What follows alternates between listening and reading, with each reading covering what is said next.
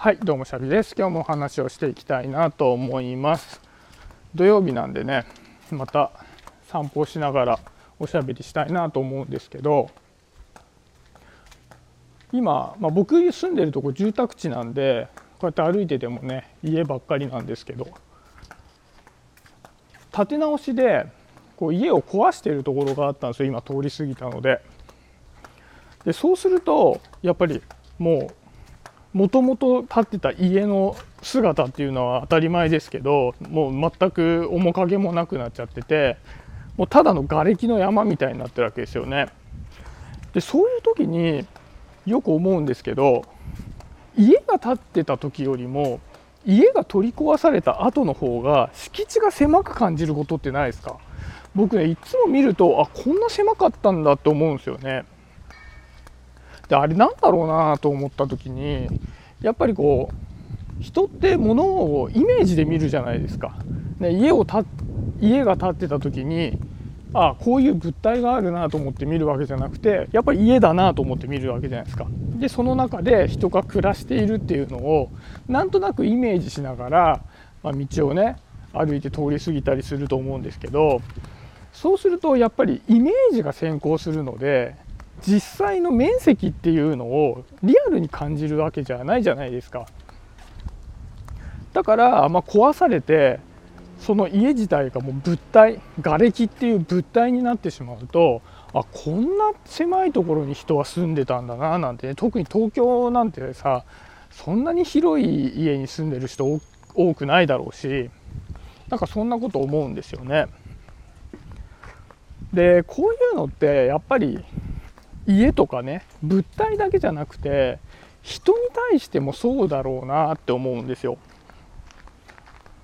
何がそうだろうなかというと人を外側から見れば見るほどその人のイメージ先行でものを見るなっていうふうに思うんですよね。でそのイメージ先行でものを見れば見るほどやっぱり今まで培ってきたこういう人ってこうだよねみたいなすごく浅い部分で人を判断してしまいがちだなっていうふうに思うんですよね。でそういうまあ、いわゆる人を遠くから見れば見るほどその人ってやっぱりあんまり面白い存在には見えないでも近くから見ていくと、まあ、もしかしたらだから家も今瓦礫になっている姿を散歩しながら遠くから眺めてるけど瓦礫になってしまった家っていうのを細部から見てみるともしかしたらすごい面白いかもしれないしで家そのものであってもこうやって通り過ぎてあ家だなっつって通り過ぎてたらそんな楽しくないけどつぶさに家を眺めていたらめっちゃ楽しいかもしれないじゃないですか。なんかそれと同じように人っていうのもやっぱり近くから見れば見るほど面白いんだなっていうのをね最近よく感じるんですよ。最近やっぱり人とねこう直接オフラインで会うことっていうのがねこういうご時世で減ってしまった代わりに Zoom とかで、まあ、少人数でね1対1とかで話す機会が増えたものでこう副産物としてじっくり人と話す機会っていうのが増えたなっていうふうに思うんですよね。でそのじっくり人と話した時にやっぱり相手の人となりが例えば飲み会とか会社のみんながいる中でとかって話すよりもよりこう深く相手のことを知ることができるようになってきたなというふうにも思うんですよね。やっぱりいろいろこう細かくしゃべるからね。でそうなった時にやっぱりあこの人面白いなって思う機会が昔よりも莫大に増えたなと思うんですよね。あこの人めちゃくちゃ面白いなってその1対1とかでね喋った後によく思うんですよ。でそれってやっぱり1対1とかで喋らないでみんなの中にいるその人を見ていると家のフォルムだけを見ていて実際に瓦礫になった家になってくると、まあ、敷地がね思ったよりちっちゃいとかなんかそういったのと同じように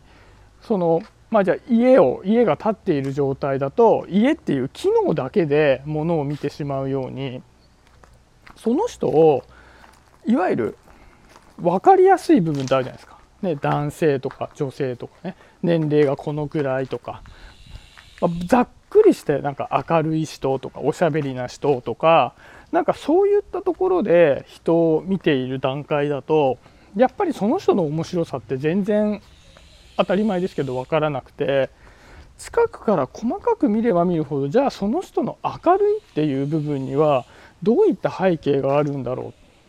明るく見えているけどもしかしたら明るくなかったかもしれない意外と。なんかそういうところを掘り下げていくと人ってものすごい魅力的なんだななんて思うんですよね。で僕ねあのもう何ヶ月か前に、まあ、久しぶりに実家に戻ったんですよね。で実家で母親と話していたら母親ガーデニングが好きなんですよ。で庭にめちゃくちゃいっぱい植物を植えてるんですよね。でそれは子供ながらの僕も知ってたんですけど庭にめちゃくちゃ花を植えてるしお家の中にもね観葉植物とか置いてるなってのはもちろん知ってるんですけどその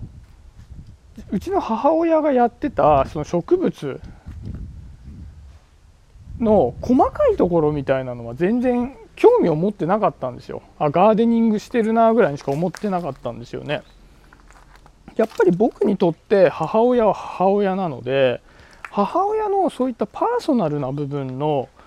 細かいじゃあ観葉植物のどういうのが好きなのかとか何でそんなにたくさん植物を植えるのかとか